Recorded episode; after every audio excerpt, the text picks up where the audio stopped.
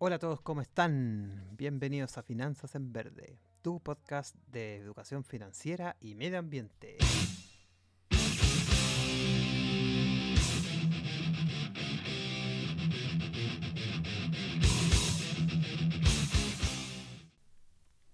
Hola amigos, ¿cómo están? Eh, espero estén bien, estén obviamente todos muy bien, que sus entornos obviamente estén bien y que todo lo que les rodea sea obviamente positivo en esta instancia. Eh, bienvenidos obviamente una vez más al episodio número 3 de Finanzas en Verde, donde básicamente les voy a contar acerca del nacimiento o la evolución que ha tenido la inversión sostenible. Por otro lado, les quiero obviamente contar algunos hitos históricos que ha marcado en el nacimiento de todo lo que son estos criterios ambientales, sociales y de buena gobernanza, o denominados ESG, en el tiempo. Y básicamente eh, también hacer un breve repaso de cómo están, están implementados estos criterios en, lo que es Latinoamérica y lo que se viene, que es parte importante en el núcleo o en que la inversión verde ya está aquí, señores. Así que yo creo que va a ser algo bien, bien productivo en general. Eh, bueno, en primera instancia, eh, comentar obviamente un par de, consideraciones. Eh, pucha, o sea, esto igual lo estoy haciendo por primera vez, ¿ya? Quisiera clarificar eso, en que es una producción obviamente propia, sin mayor intervención, o sea, todo lo que hay es bien, bien propio. Por ende, perdón por el audio si es que en algún momento se escucha mal o algunas ideas que quizás no se clarifican de la mejor forma. Espero con el tiempo ir agarrando vuelo, obviamente, y poder transmitir con mayor claridad todo lo que, todo lo que en realidad quiero transmitir, ¿ya? Para que lo tengan en consideración. Eh, bueno, la idea obviamente es en el tiempo ir mejorando todo lo que es el contenido, eh, partiendo del origen que todo lo que yo voy transmitiendo, obviamente lo voy leyendo, lo voy estudiando, voy averiguando. Eh, no soy obviamente para nada un doctor en finanzas, eh, tampoco tengo grandes magísteres, MBA en, en, estos temas.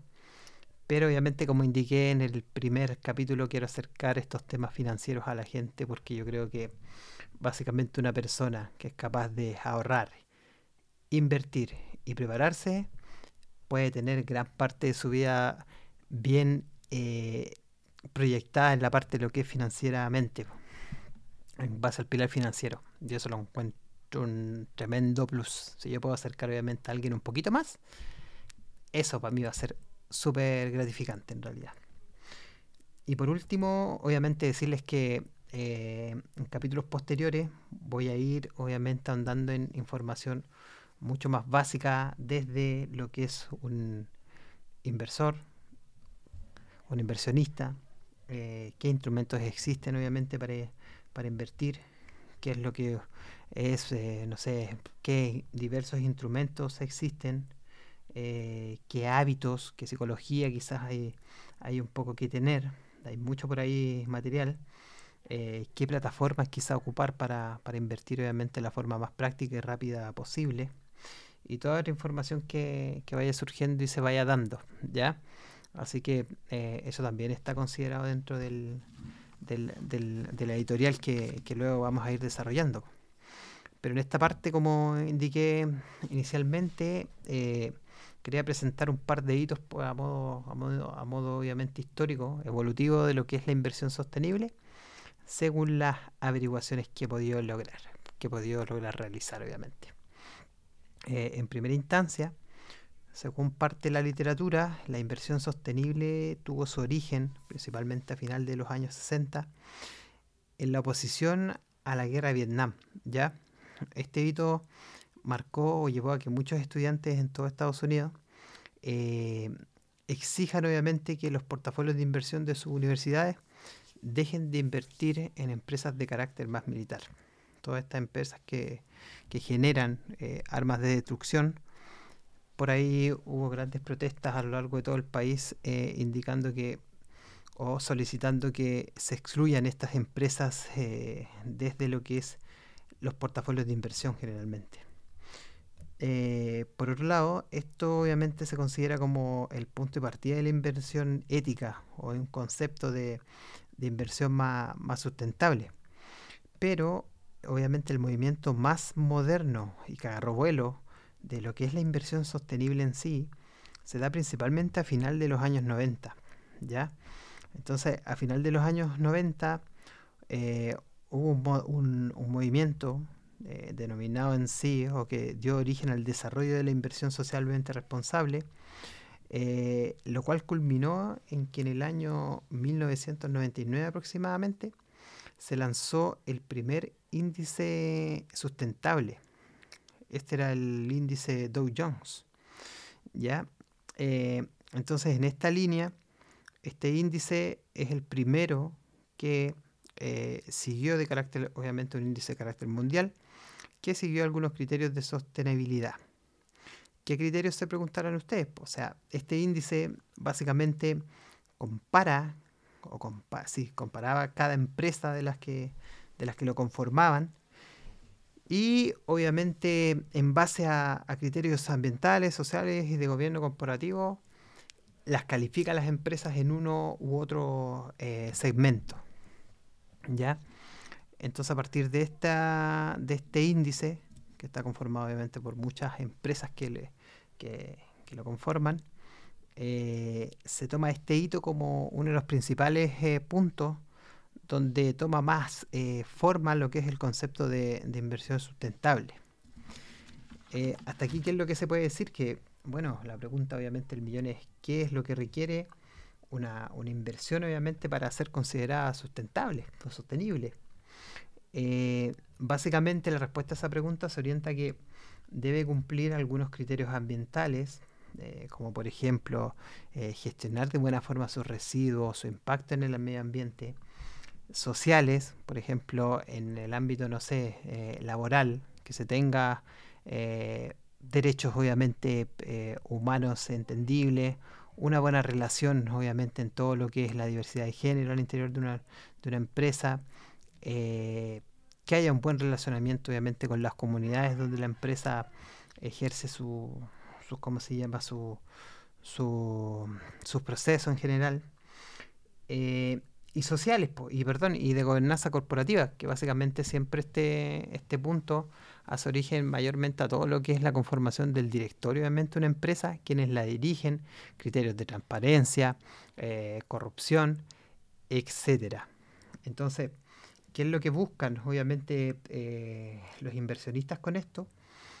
Es que obviamente con esto asegurar en el tiempo una mayor rentabilidad de su, de su portafolio de inversión, por ejemplo, sus acciones en determinadas empresas, y obviamente, que hay un mayor compromiso con la, con la sociedad y con todos los stakeholders que se llaman los grupos de interés, referido a que eh, una empresa no solamente tiene un impacto en lo que son sus trabajadores, sino también en sus clientes, en sus proveedores, en la comunidad, en los vecinos y así sucesivamente. ¿Ya? Por otro lado, otro hito que, viene obviamente a marcar eh, el concepto de inversión sostenible. Se da obviamente en el año 2004-2005, donde eh, el secretario general de la Organización de Naciones Unidas en ese momento, Kofi Annan, convocó a los principales inversores de instituciones más importantes del mundo para que formularan los seis principios fundamentales de la inversión responsable que se llamaron. Pucha, una lata en realidad ahondar mucho más en esos principios, pero si alguien obviamente quiere averiguar, ahí obviamente los puede buscar y también se pueden desarrollar como para ver qué criterios se, se, incorporan en este, en este concepto de inversión sostenible. Ya en el año 2016, en el, perdón, en el año 2006, surge el término ESG a partir de los principios de la inversión responsable, publicado por las Naciones Unidas. ¿ya? Entonces, en esa línea, el aumento de estas inversiones no ha sido uniforme ni lineal. Eh, obviamente ha cambiado el paradigma de tener un enfoque que solamente los portafolios de inversión y la ganancia de los inversionistas vayan por lo que es el aumento de capital sino que también obviamente eh, hay que hacerse responsable de todo lo que son los impactos ambientales y sociales que las eh, inversionistas la sociedad en sí eh, demanda. ¿ya? Eh, por otro lado, actualmente los criterios obviamente ESG están totalmente alineados con los que son los objetivos de desarrollo sostenible.